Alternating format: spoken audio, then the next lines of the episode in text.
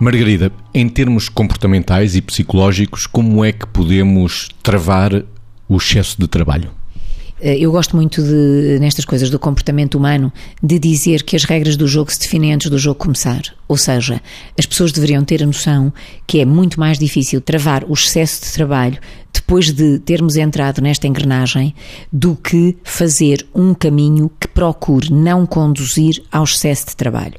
Porque a verdade é que nas diferentes etapas da vida, as pessoas quando têm 20 eh, e tal, 30 e tal, 40 anos, 40 e tal anos, acham sempre que são capazes de tudo. Ou seja, não há quem conceba, em geral, não é uma pessoa que não está deprimida, não conceba morte por excesso de trabalho se tiver 30 e tal anos, porque acha que aí aguenta tudo. A verdade é que dessa forma está a construir um padrão de relação com a vida e com o trabalho que o fará ir cada vez de mais em mais ou seja, cada vez trabalhará mais. Portanto, o que é que temos aqui como desafio? Primeiro, procurar que as vertentes da vida da pessoa as diferentes vertentes que não só o trabalho sejam elas mesmas equilibradas. Portanto, não deixar que o tra trabalho entre na vida da pessoa como um líquido quando se espalha no chão, portanto, que extravase para todas as outras vertentes. E isto são coisas muito objetivas. Os horários também, não é? Os horários a que as pessoas se permitem estar ligadas ao seu próprio trabalho.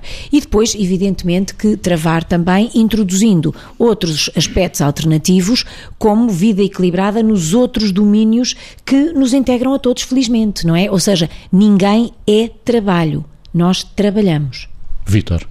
Eu pego no que a Margarida dizia, nesta questão do equilíbrio de, nas, das várias variáveis que compõem a vida de alguém, até para chamar a atenção aqui para uma coisa concreta, que é temos que nos interrogar, para além das organizações terem que ser interpeladas, e já lá vamos, também é verdade que cada um se tem que interpelar acerca da sua cumplicidade com este risco.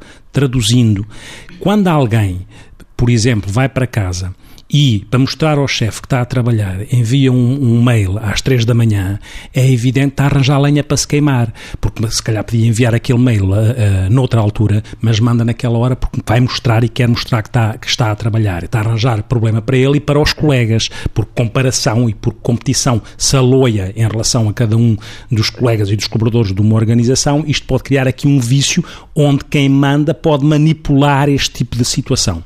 Por outro lado, ter presente uma questão que é nós, às vezes, em algumas situações, temos que uh, olhar para dentro e perceber se também não corremos o risco de cumplicidade com esta situação quando uh, uh, as, as, outras variáveis da nossa vida que têm que estar, deveriam estar equilibradas, às tantas não estão e nós canalizamos tudo o que, não tem, o que não temos resolvido noutras áreas para o trabalho.